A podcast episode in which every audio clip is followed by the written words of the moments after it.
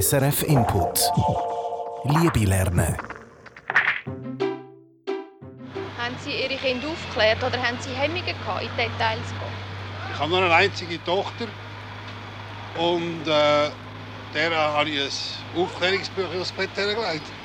Und als ich später gefragt habe, ob sie es gelesen hat, hat sie gesagt, ja. Ich habe es aufgeklärt, aber ins Detail raus habe ich Hemmungen gehabt.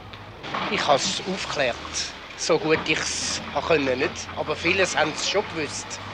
Es ist eben heute alles ganz anders als früher, oder? Und mit dem alten Zopf vom Storch sollte man wirklich aufhören. Die Archivtöne. Gold wert, oder? Die Aufnahmen sind aus dem 71. Und jetzt komme ich natürlich in die Versuchung, zum das Gleiche zu sagen, wie der Mann, den wir ganz am Schluss gehört haben. Heute ist alles ganz anders als früher. Heute sind wir so viel offener und entspannter und können über Sex reden, auch in der Schule. Hm, wirklich?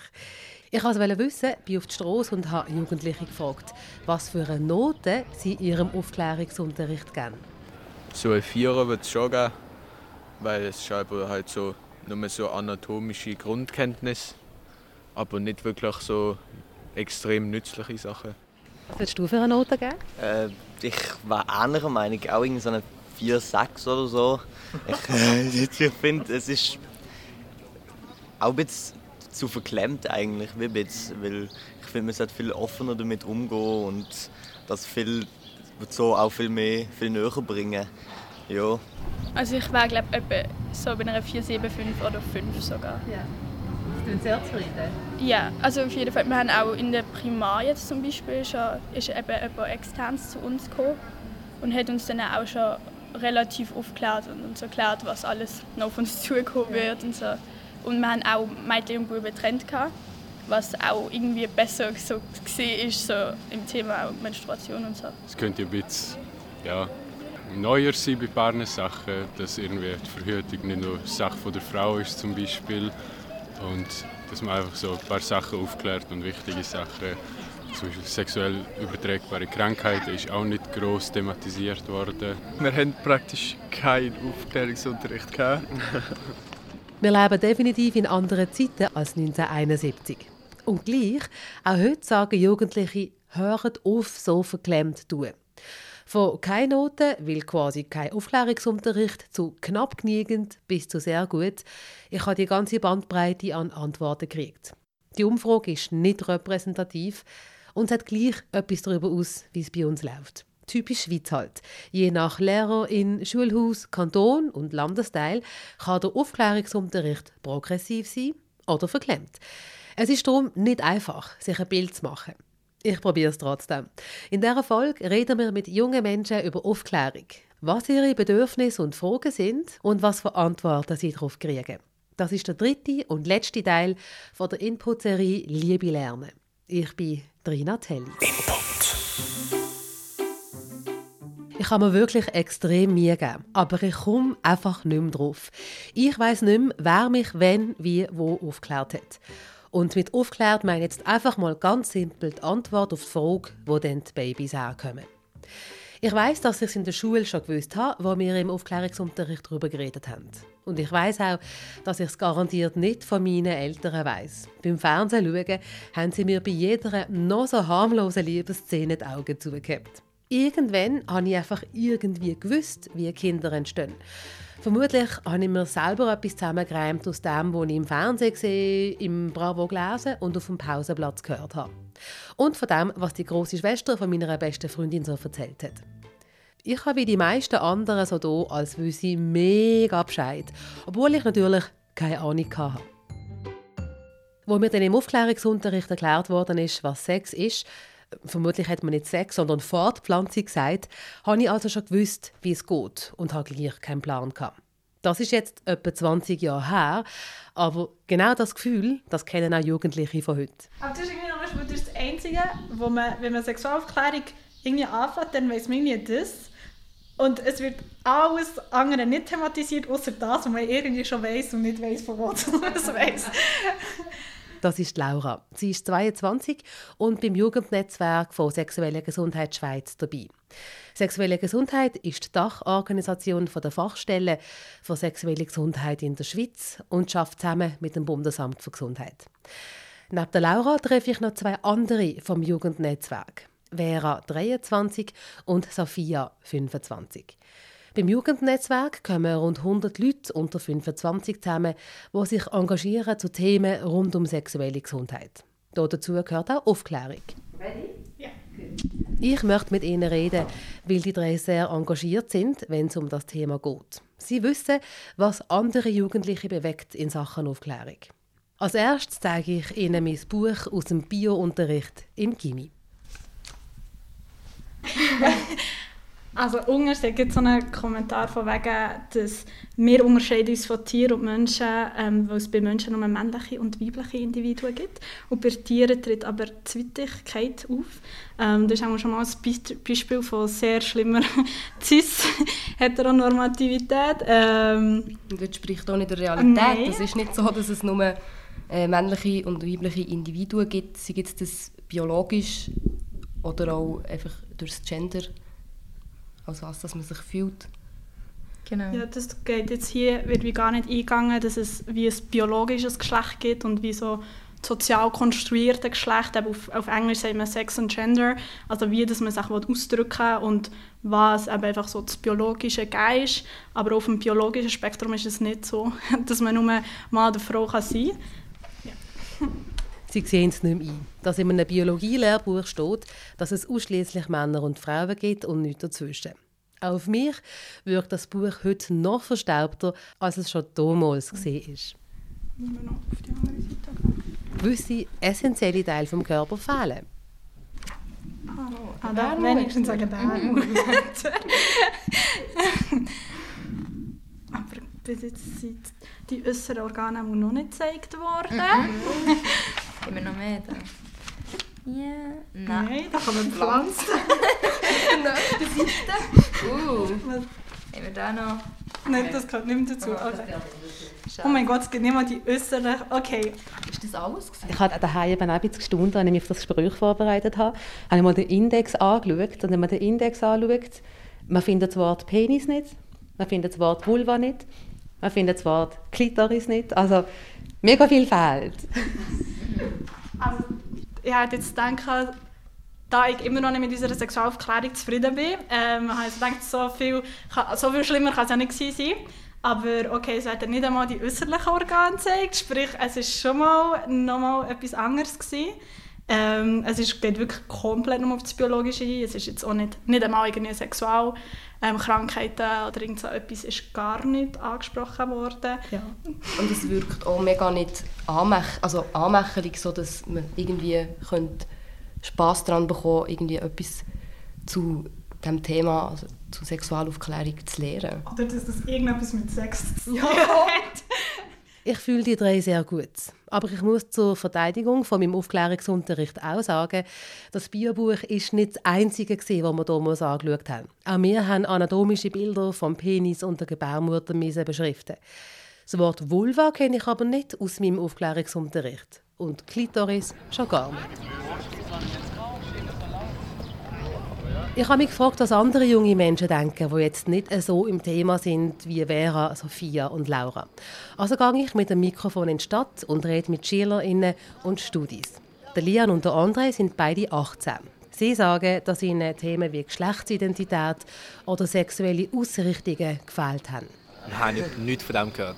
Gar nicht. Das fehlt. Wieso fehlt das? Ja, es, ist, es gibt... Also, wie soll ich das sagen? Es gibt Leute, die sich halt ähm, die sich anders fühlen, nicht, die sich nicht straight fühlen und die sollten wir auch respektieren. Es ist zwar nur ein kleiner Anteil von der ganzen Bevölkerung, aber ich finde, äh, man sollte es ihnen gönnen und man sollte ähm, die Leute aufklären. Man sollte es äh, vielleicht mehr normalisieren und ja, auch einfach näher bringen und aufklären über das, dass das normal ist und nicht, dass das irgendwie tabu ist oder man redet gar nicht darüber zum Beispiel. Ja. Und ist denn das Aufgabe auch von der Schule, über so Themen zu reden? Oder was gehört alles in die Schule, eurer Meinung nach? Schwer zu sagen. Aber ich finde, man sollte trotzdem den emotionalen Aspekt und so vor allem auch näher bringen und eben nicht nur so sachlich biologisch, sage ich jetzt mal, das erklären. Ja. Können wir noch mal erklären, was Sie genau meinen mit emotional? Es ist wie so ein Sachbuch, oder? wenn wir darüber reden. Und das, Sex ist nicht, ist nicht einfach äh, irgendwie etwas, was man auswendig lernt oder was auch immer. Es ist viel mehr. Es ist eine der schönsten Sachen, die es gibt. Aber trotzdem lernen wir es, als wäre es irgendwie so eine wie ein Baum funktioniert oder so. Es ist, ein Baum ist auch schön, aber, aber es ist ein bisschen anders, finde ich. Auch die beiden 16-Jährigen hier finden, dass das Thema Geschlechtsidentität in die Schule gehört. Also auf jeden Fall finde ich, dass das auch in die Schule gehört, weil also, es gehört ja eigentlich auch so zur Allgemeinbildung, weil es, ist, es gehört zum Mensch, weil es ist ja menschlich und ja. Also ich finde es auf jeden Fall gut, wenn man es mal hat. Also ich finde es auch sehr wichtig, dass man es eigentlich auch in der Schule anschaut und dass eigentlich auch schon früh vielleicht sogar in der Primar den Kindern gesagt wird, ja, das gibt's und es ist okay und jeder soll das können sagen. Und wir haben es halt auch mehr im sozialen Bereich, zum Beispiel im gesellschaftlichen Bereich durchgenommen und nicht so im biologischen. Ich gehe zu einem, der über all diese Themen redet. Eins, zwei, drei. Der Matthias Schörlin ist 38, Sexualpädagog und macht im Auftrag von der Berner Gesundheit als externe Fachperson Aufklärung an Schulen. Ich zeige auch ihm mein altes Biobuch. Ich hätte mir gewünscht, wir hätten überhaupt ein Buch gehabt zu unserer Zeit. Unser Aufklärungsunterricht ist drei Viertelstunden gegangen. Die Kielen haben einen Zettel mit der männlichen Anatomie ausgefüllt. Die Modis haben einen Zettel ausgefüllt mit der weiblichen Anatomie. Und dann ist noch der Zeigefinger gezeigt worden. Ja, das Kondom anlegen und das wäre es dann gewesen. Der Matthias Schörlin redet mit Schulklassen über all die Sachen, die ihm in der Schule damals niemand erklärt hat. Das ist die Art von Sexualaufklärung, um die ich die Jugendlichen heute beneide. An meine Schule ist damals keine externe Fachperson gekommen, wo man alles fragen kann. Es gibt keine Tabus, Selbstbefriedigung, die Größe vom Penis, ungewollte Schwangerschaften, Pornografie oder sogar Zwangsheirat. Alle können ihre Fragen stellen. Anonym, im Vorfeld. So kann sich der Matthias Schörlin vorbereiten. Der Unterricht ist aufteilt in Mädchen und Buben. Zu ihm kommen die Jungs ab der 6. Klasse. Eine Session geht etwa drei Stunden. Weil es ein sensibles Thema ist, fällt er nicht mit der Tür ins Haus, sondern fängt spielerisch an. Zum Beispiel mit einer Zeichnung auf einem Flipchart. Also, du hast wirklich einfach eine Silhouette gemalt von einem Körper. Ähm, es hat kein Gesicht, also im Sinne von keine Augen, kein Maul, keine Nase. Es hat keine Geschlechtsteile und keine Füße. Und ich darf jetzt hier einfach mal ergänzen. Genau. Mann oder Frau oder es gibt nicht nur Mann und Frau. Also gut. Ich bin zu faul, nehme einfach eine Farbe, blau. Das, was im Unterricht Buben von einer Klasse zusammen machen, mache ich allein. Ich und zeichne. Schwierig. Ich mal dieser Silhouette voluminöse Haare, fette Lippen und Brüste. Das ist wohl so grusig. das darf ich nachher nicht zeigen, das ist wirklich hässlich. Ähm, eine Brust ist deutlich grösser als die andere. Und ein Penis. Dazu Armreifen und Stöckeli-Schuhe. Ich hoffe, du erkennst es. Ja, was das alles soll sein. ähm, warte, noch ein bisschen kitsch darf sein. So. Gut. Ja, dann können wir fragen, warum zum Beispiel so grosse Lippen und dort können wir nachher schon ins nächste Thema gehen. Gefällt euch das? Ähm, was seht ihr, wenn ihr im Fernsehen bei einer gewissen Sendung so gemachte Lippen seht? Ähm, das könnte ein Thema sein. Wir können dann weitergehen über Pubertät, wir können über Schmuck reden, wir können über... Ja, die Brüste sind verschieden gross. Ähm,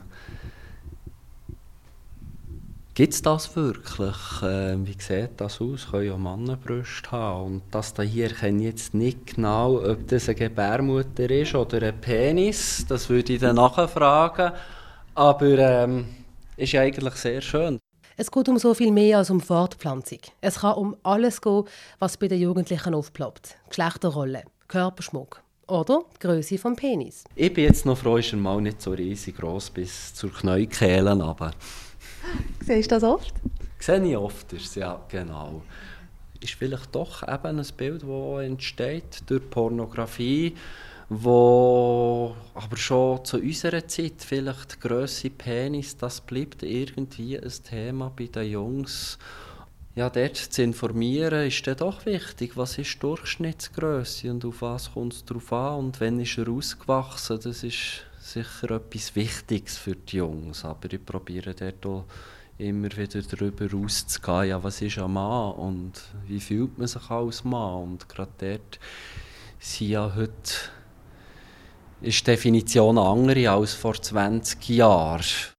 Jetzt, wenn man sich vorstellt, ähm, das macht eine Schulklasse und der, der dann den Penis malt, malt dann so, wie er ist, nämlich eher klein und dann lachen alle, weil aha, er lenkt nicht bis zu den Knien runter. Wird denn das peinlich zum Beispiel? Also so, haha, du bist sicher ein Kleiner. Wie, wie muss ich mir das vorstellen? das ist nachher meine Aufgabe, das zu leiten und dort Wind rauszunehmen oder auch diese Person zu stützen.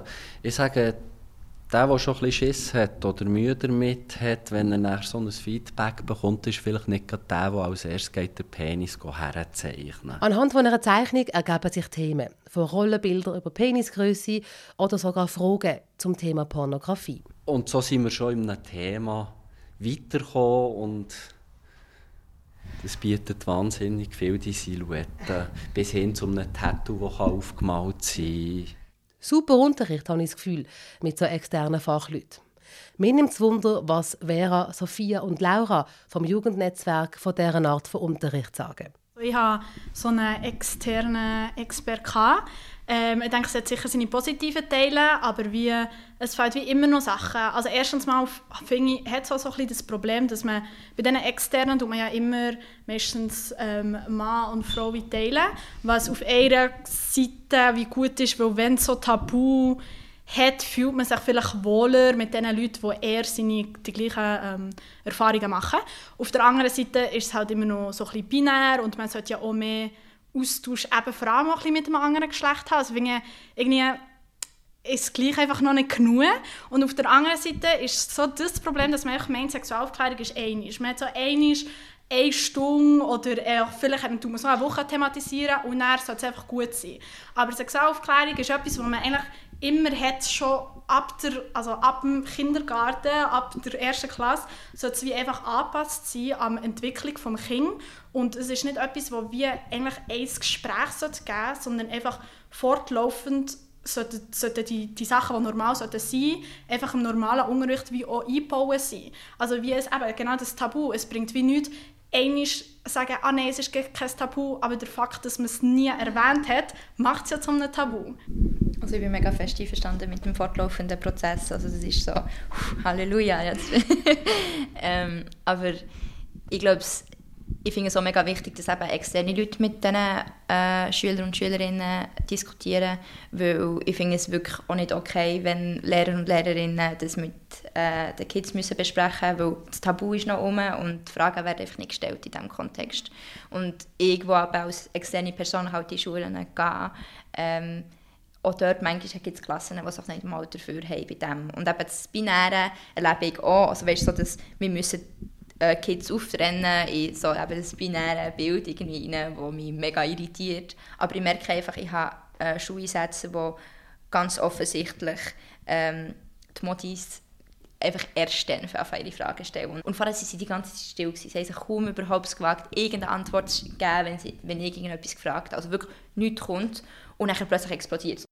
Ich habe immer das Gefühl, gehabt, dass wir in einer so viel aufgeklärteren und entspannteren Zeit leben als vor 20 Jahren, als ich aufgeklärt worden bin.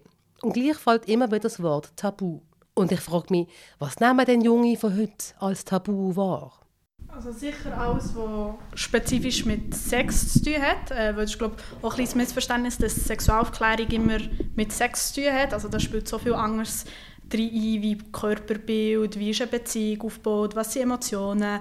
Ähm, und es hat eben nicht Sexualaufklärung ist nicht immer Sex, aber wenn es zu, wirklich zu dem Sexaspekt kommt, zu Lust und so, das ist immer natürlich sehr stark stigmatisiert. Ähm, dann die weibliche Lust dann nochmal einmal mehr, alles, was dann queere Lust oder so ist, nochmal mehr. Ähm, also das sind so ein Stufen von Tabu, die sich dann immer wie mehr anhäufen. Gibt es bei, bei weiblicher Lust dass die überhaupt existiert, ist noch eigentlich ein mega Tabu. Ich has, also, ich, da kann ich jetzt wie nur von mir reden, als Person mit Vulva, wo ich, also ich, wir, wir hätten nie ähm, über, darüber geredet, dass wir irgendwie auch Selbstbefriedigung machen. Und auch sonst, so bei queeren Sachen, habe ich das Gefühl, es ist sicher so in der Gesellschaft besser geworden, dass es eine Sichtbarkeit gibt, aber die Sichtbarkeit ist immer noch viel zu wenig da und es ist immer noch viel zu wenig einfach normalisiert. Und darum ist das auch etwas, wo, wo, eben, wo man anders ist, wo man vielleicht als Kind oder jugendliche Person nicht unbedingt sein will dort hinken wir halt extrem nach, dass es halt weiterhin extrem heteronormativ ist. Oder irgendwie, ja, brauche ein Kondom, dann bist du nicht schwanger. ja, und eben, kann, was ist mit eben zwei Frauen, die zusammen Sex haben, wenn sie sich möchten schützen äh, Das versuchen wir eben jetzt auch mehr zu implementieren. Aber eben, wir müssen also uns überlegen, weil im Fall, das haben wir auch nicht mitbekommen. Also, also ich definitiv nicht. Ich habe halt eben die Idee Kondom und hormonelle Verhütung auf, auf den Weg bekommen. Und das ähm, homosexuelle Männer Kondom brauchen, das habe ich auch gewusst. Aber was ist mit allem anderen? Das wird halt nicht besprochen. Genau. Und ich glaube, da hinken wir hinten nachher, was es für eine Entwicklung in der Gesellschaft gibt. Es gibt eine Entwicklung, glaube ich, in der Aufklärung. Aber ja, es geht nicht gleich schnell halt.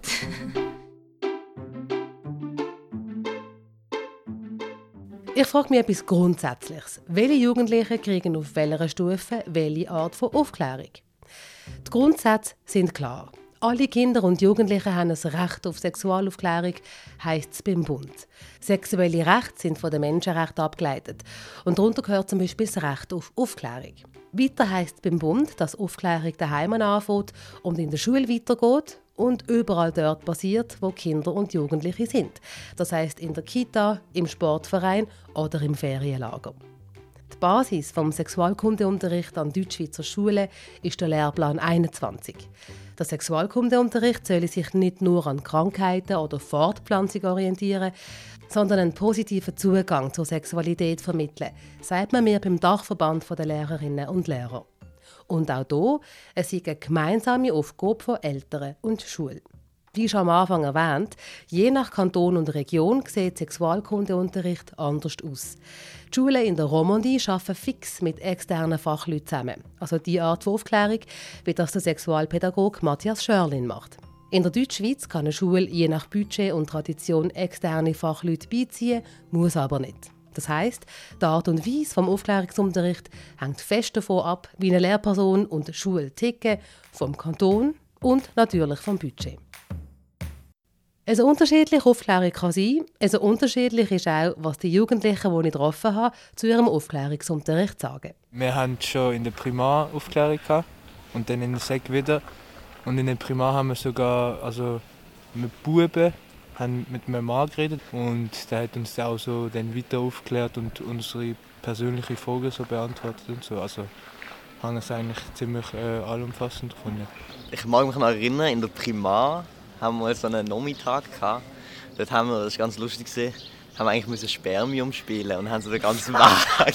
ja, ich weiß, es ist, es ist verrückt, aber äh, das, ja, das ist, ja, das ist auch eine sehr komische Art gewesen, wie sie uns das eigentlich beigebracht haben. Jetzt gerade in der Schule nehmen wir Verhütung und so durch, oder? Und den Zyklus und so. Und das finde ich eigentlich schon ein bisschen also so für ein paar ist es vielleicht ein bisschen, es ist gerade gute Zeit und für ein paar kann es auch schon ein bisschen Sport sein. So.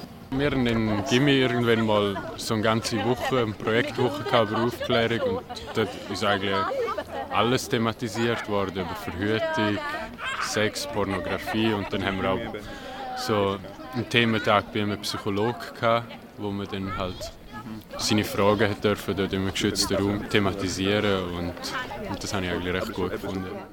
Zurück beim Sexualpädagog Matthias Schörlin. Das ist ähm, eine Plüschgebärmutter.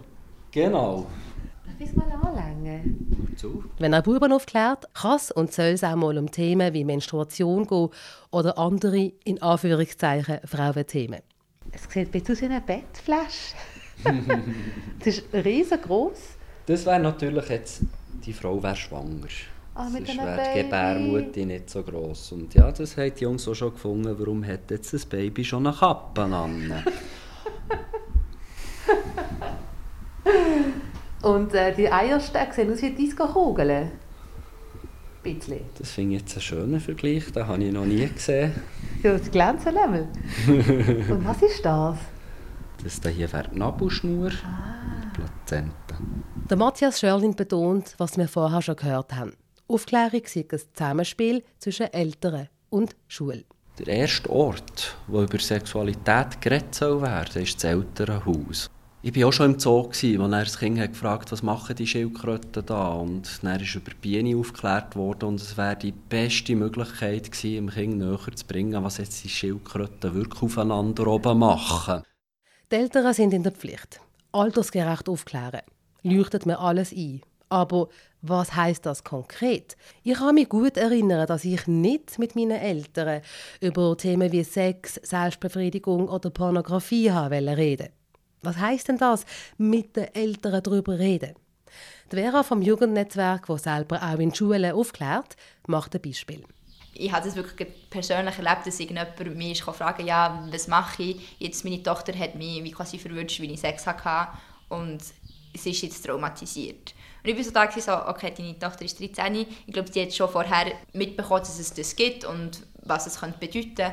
Die Frage ist einfach eben, was sie mitbekommen hat. Und das kann halt je nachdem recht schädlich sein. Also zum Beispiel, wenn die ersten Kontakte sind mit Pornografie, dann kann das recht schädlich sein für, äh, für ein Bild von Sexualität, denke ich. Dann muss man es ansprechen. Wenn irgendetwas passiert, äh, dann sollte man eigentlich sehr konkret ansprechen. Und eben, das ist ein unangenehmes Gespräch, so, hey, ja, das war äh, komisch jetzt und äh, es fühlt sich komisch für mich an, mit dir jetzt über das zu reden, aber ich möchte, dass du weißt, dass das einfach meine Lust ist und dass das schön ist für mich. Äh, und wenn du bereit bist, darfst du das auch machen.